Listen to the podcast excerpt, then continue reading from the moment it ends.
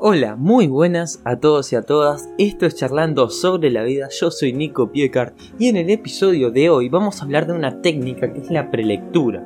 Vamos a hablar de qué es, algunas características y sus funciones, que es una técnica muy utilizada a la hora de leer y que nos puede ayudar muchísimo a entender los textos. Así que empecemos.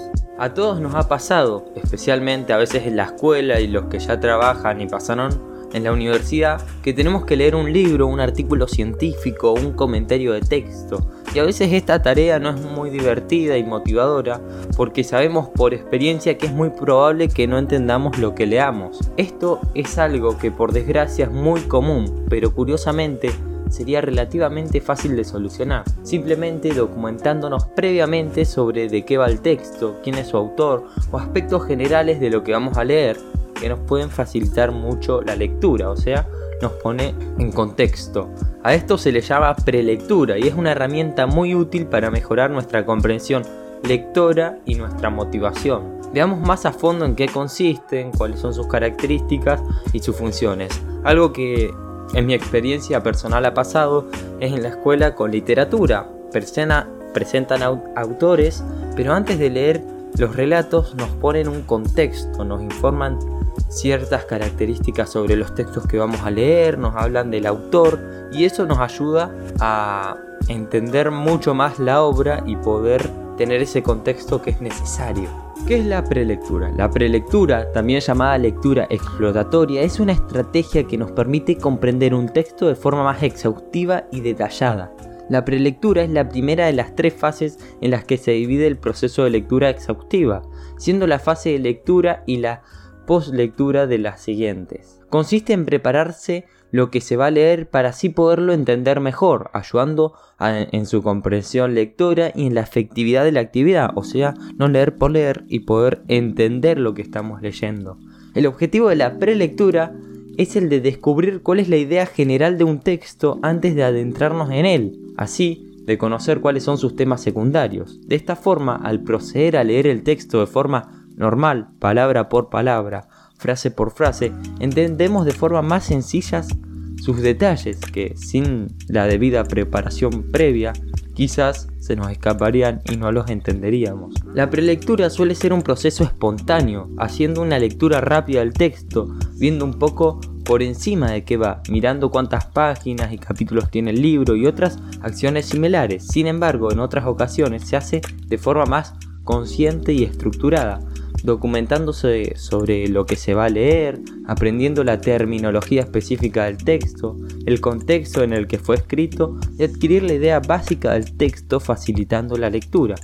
la acción prelectora es muy común que se use el escaneo, por ejemplo, aplicar un libro consistiría en mirar su tapa y contratapa, mirar el índice, ver los nombres de los capítulos y pasar por las páginas para ver si hay una fotografía o gráficos que nos ayuden a comprender lo que vamos a leer.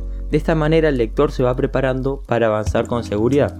Como dije recién, a mí esto me esta técnica nos la hacen hacer en literatura y ahora que me acuerdo también en inglés. En inglés cuando hacemos readings nos hacen primero leer el texto por encima, charlamos sobre lo que leímos y después lo leemos bien y la verdad que sirve bastante.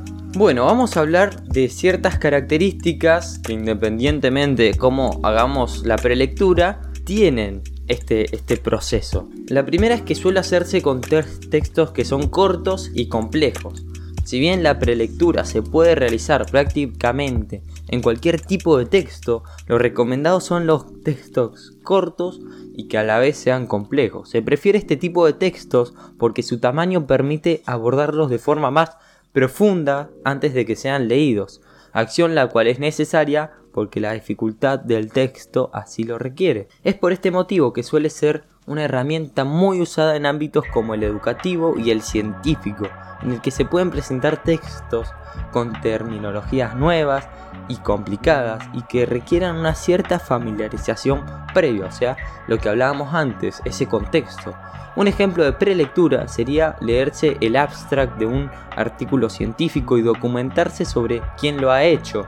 Como el artículo es relativamente corto, entre 15 y 25 páginas, pero está muy especializado, los abstracts ayudan al lector a prepararse para lo que va a leer. La segunda característica es comprender la idea principal del texto.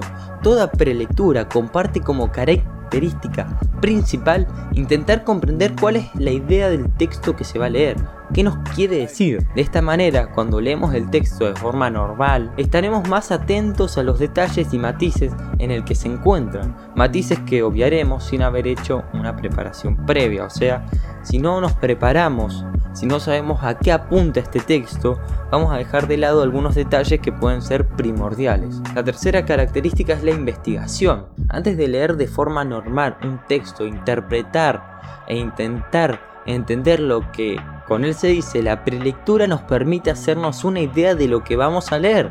Es como un pantallazo. Puede ser que descubramos algo que no sabíamos o que nos interesa, dando pie a que querramos expandir nuestros conocimientos por nuestra propia cuenta. La prelectura es una herramienta que implica realizar una investigación previa, la que puede ser más o menos exhaustiva, eso depende de cada uno y de su interés. Dentro de esta investigación puede estar documentando documentos sobre el autor, por ejemplo, o sea, quien escribió ese texto o ese relato que vamos a leer, a qué rama del saber pertenece el contenido de esa lectura, si es psicología, si es filosofía, si es historia, por ejemplo. También eh, podemos ver cuándo y en qué contexto histórico fue escrito, podemos aprender un poco de la terminología específica que usa, o sea, las palabras y sus significados. También podemos recopilar opiniones y comentarios hechos por otras personas para tener una idea mejor formada de esa obra y ver si nos motiva su lectura. Gracias a esto podemos recopilar mucha más información que nos va a ayudar a comprender mejor lo que leemos. Esas tres características son primordiales. Pero, ¿cuáles son las funciones de la prelectura? La prelectura cumple con las siguientes funciones. Primero, nos va a aumentar la comprensión lectora. Como dije recién, el principal objetivo de la prelectura es ayudarnos a poder comprender y entender profundamente el texto que vamos a leer. Es por este motivo que ya esta técnica es especialmente recomendada en ámbitos en los que se va a leer un texto difícil con temática un poco compleja o, como ya dijimos, terminologías demasiadas específicas. Cuando leemos algo que está lleno de términos académicos y la temática es compleja, es muy probable que perdamos el hilo y nos perdamos. No nos enteremos de lo que estamos leyendo y la lectura se convierta en una pérdida de tiempo y esfuerzo.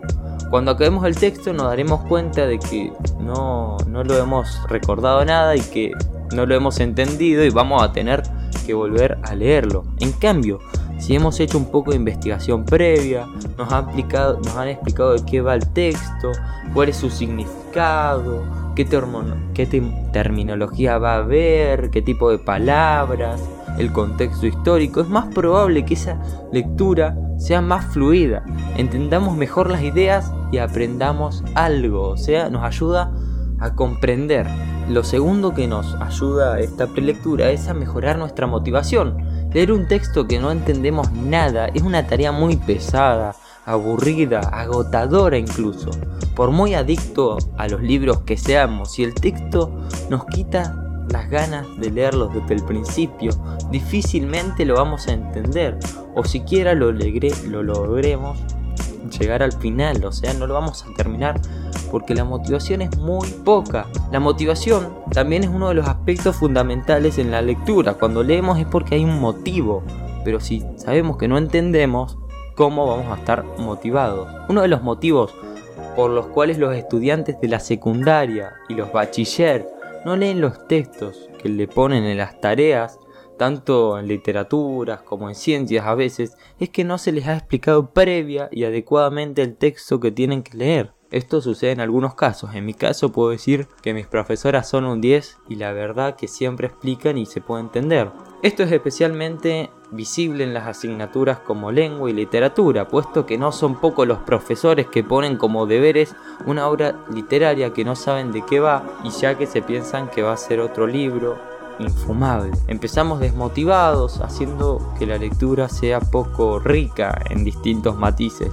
Por este motivo la nueva forma eh, y por este motivo también la forma en que el profesor introduzca la obra es fundamental, dado que si se consigue despertar un interés en los alumnos, estos tendrán una lectura más fluida.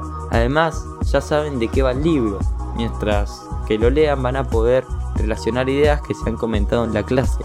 Por eso es tan importante los profesores, ya sea el tema que, se vaya a estudiar o enseñar, o leer incluso, es importante que den un contexto, que hagan una introducción muy llamativa, que despierte un interés, que nos haga preguntarnos cosas para motivarnos e ir y leer las cosas que tenemos que leer. Lo tercero y último función de la prelectura es que nos ayuda a sentar mejor la información. Como lee de forma mejor documentada el texto y con mayor motivación, el lector es capaz de relacionar más fácilmente las ideas en él expuestas. Gracias a esto es más fácil recordar de qué va el texto. O sea, al tener información y poder relacionarla con lo que hemos investigado, con lo que se nos ha dicho, es más fácil que lo recordemos porque lo entendemos, entendemos de qué va el texto, porque cuando no entendemos algo no lo podemos recordar fácilmente. Una de las ideas fundamentales del socioconstructivismo es que los aprendizajes significativos se establecen cuando quien quiere aprender tiene la información que puede relacionar con la nueva que se le presenta. O sea, es lo que le estoy diciendo, básicamente en, palabras fáciles. Cuando tenemos la información para poder entender lo que se nos va a explicar, es más fácil que se nos quede en la memoria, porque lo entendemos claramente, porque si no estamos leyendo palabras sueltas y no estamos entendiendo, porque no tenemos el contexto ni la información. Así que, dicho muy básicamente, la prelectura nos va a poner en contexto y en situación para poder introducirnos a un tema. Y eso es lo que hacen en la escuela y hacen en la universidad y en los cursos. Nos ponen en contexto, nos dan la información necesaria y nos dan el texto para poder entender y aprender y crecer. Bueno, hasta acá el podcast de hoy. Espero que hayas aprendido algo de esta técnica, que la empieces a usar, porque es muy efectiva, ya sea para un libro, para la escuela o para algo de interés personal. Espero que te haya gustado, que puedas compartir con tus amigos si le pensás que le puede ayudar y nos vemos en el próximo episodio del podcast. Te saluda Nico Piecart. Chao.